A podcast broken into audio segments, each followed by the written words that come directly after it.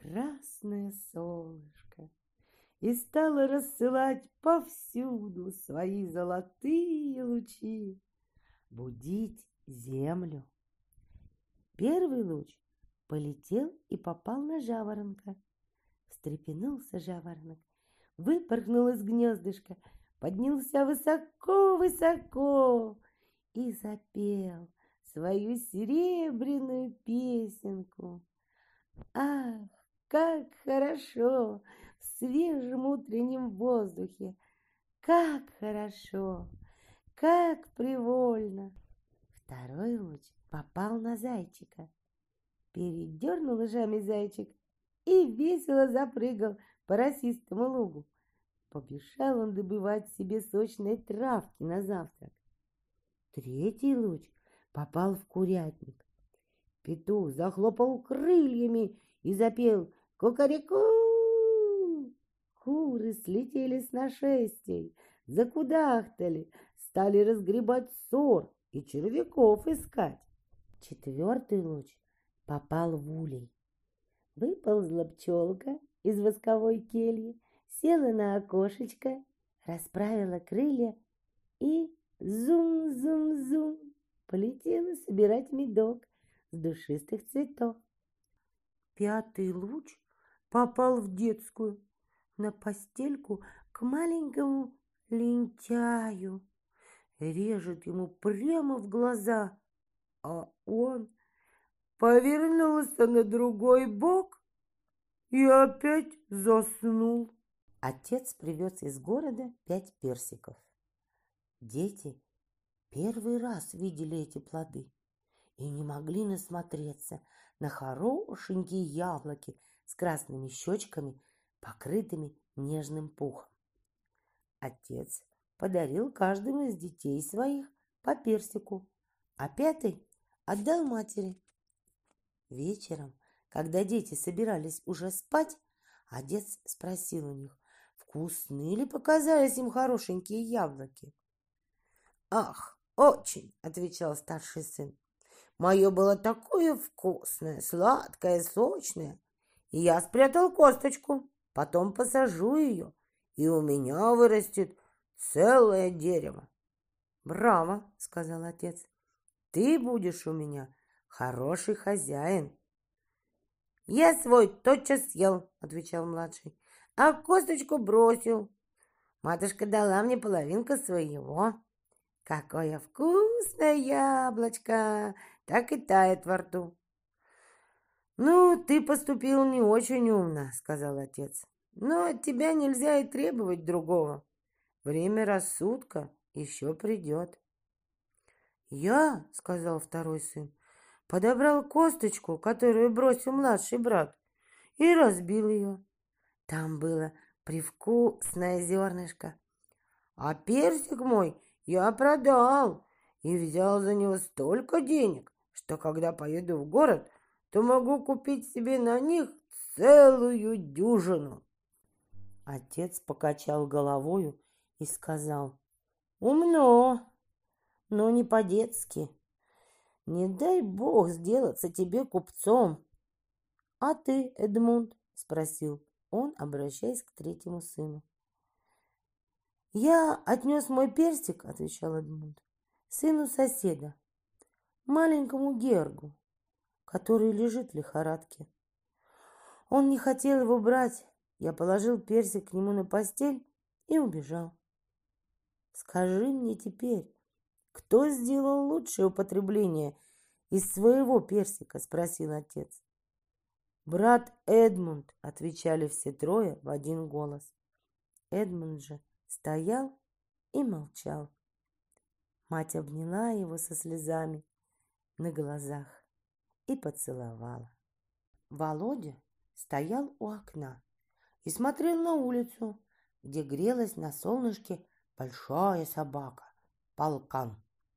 К полкану подбежал маленький мопс и стал на него кидаться и лаять, хватал его зубами за огромные лапы, за морду и, казалось, очень надоедал большой угрюмой собаке. «Погоди-ка, вот она тебе задаст», — сказал Володя, Проучит она тебя. Но мопс не переставал играть, а полкан смотрел на него очень благосклонно. «Видишь ли», — сказал Володя отец, — «полкан добрее тебя.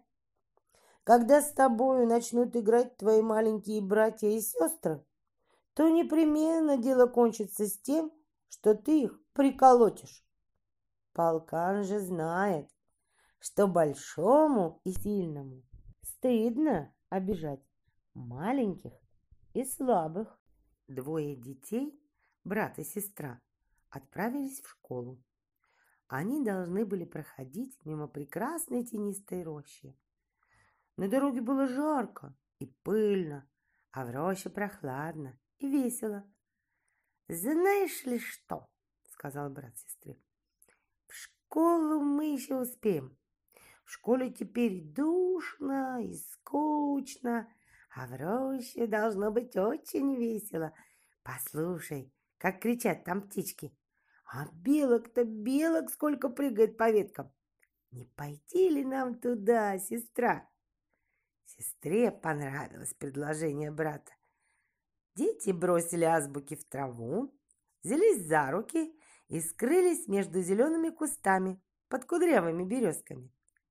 В роще точно было весело и шумно. Птички перепархивали беспрестанно, пели и кричали. Белки прыгали по веткам, насекомые суетились в траве. Прежде всего дети увидели золотого жучка. «Поиграй-ка с нами», — сказали дети жуку. «С удовольствием бы», — отвечал жук. «Но у меня нет времени. Я должен добыть себе обед».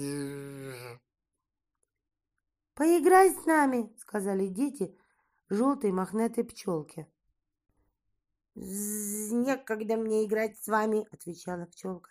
«Мне нужно собирать мед». «А ты поиграешь ли с нами?» — спросили дети у муравья. Но муравью некогда было их слушать. Он тащил соломинку втрое больше себя и спешил строить свое хитрое жилье. Дети обратились было к белке, предлагая ей также поиграть с ними. Но белка махнула пушистым хвостом и отвечала, что она должна запастись орехами на зиму. Голубь сказал «Гур, гур, строю гнездо для своих маленьких деток». Серенький зайчик бежал к ручью умыть свою мордочку. Белому цветку земляники тоже некогда было заниматься детьми. Он пользовался прекрасной погодой и спешил приготовить к сроку свою сочную, вкусную ягоду. Детям стало скучно, что все заняты своим делом, и никто не хочет играть с ними. Они подбежали к ручью. Журча по камням пробегал ручей через рощу. «Тебе уж верно нечего делать», — сказали ему дети. «Поиграй же с нами».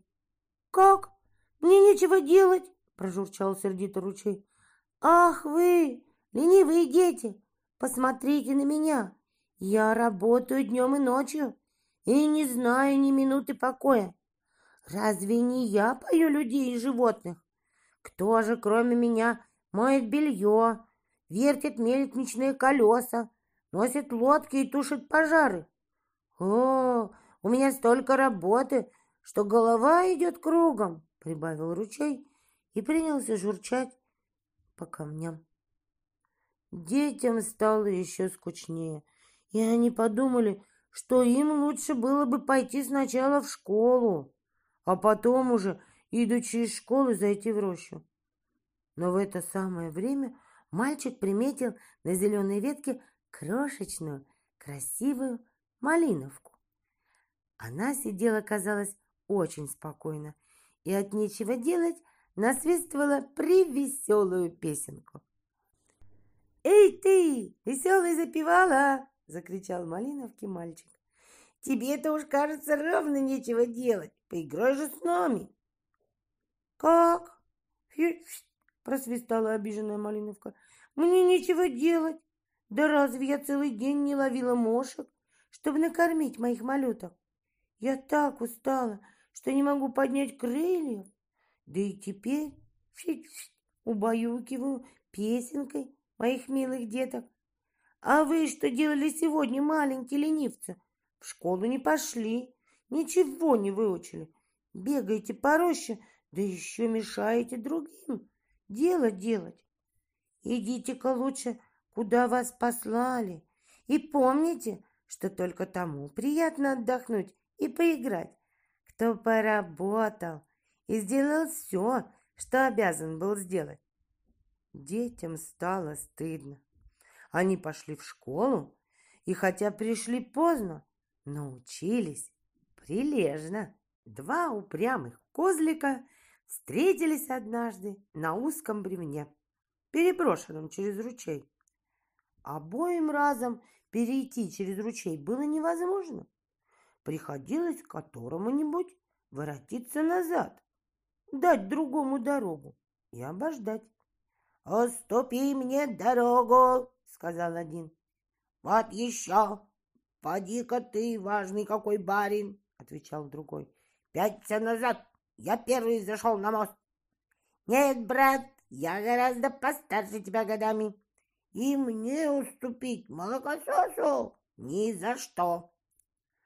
Тут оба, долго не думавши, столкнулись крепкими лбами, сцепились рогами и, упираясь тоненькими ножками, в колоду стали драться.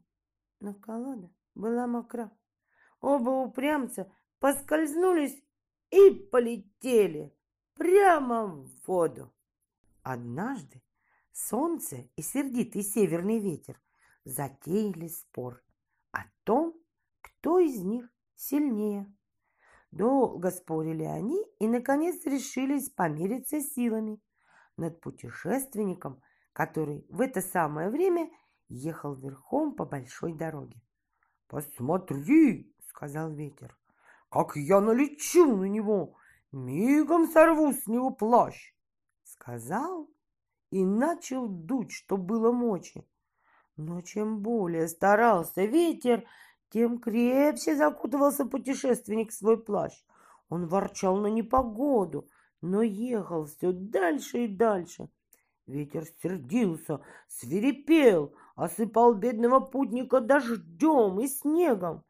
Проклиная ветер, путешественник надел свой плащ в рукава и подвязался поясом. Тут уж ветер и сам убедился, что ему плаща не сдернуть. Солнце, видя бессилие своего соперника, улыбнулось, выглянуло из-за облаков, обогрело, осушило землю, а вместе с тем и бедного, полузамерзшего путешественника. Почувствовав теплоту солнечных лучей, он приободрился, благословил солнце, сам снял свой плащ свернул его и привязал к седлу. «Видишь ли», — сказала тогда кроткое солнце сердитому ветру, «лаской и добротой можно сделать гораздо больше, чем гневом».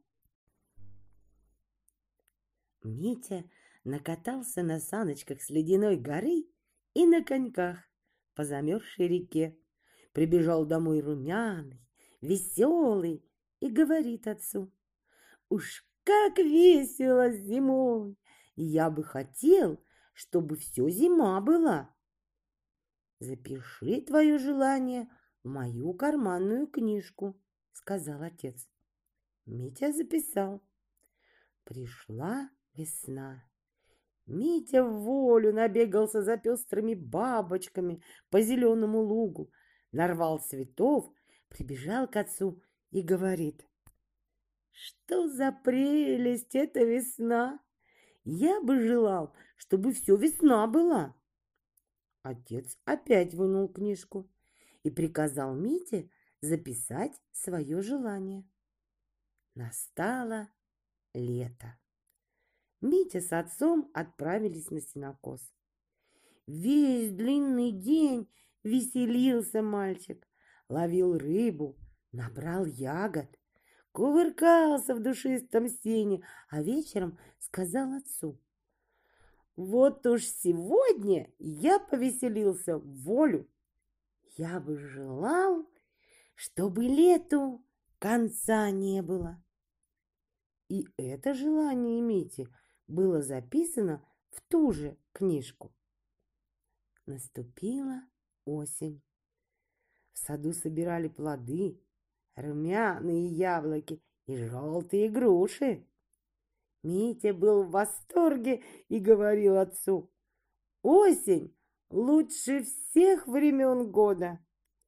Тогда отец вынул свою записную книжку и показал мальчику, что он то же самое говорил и о весне, и о зиме, и о лете.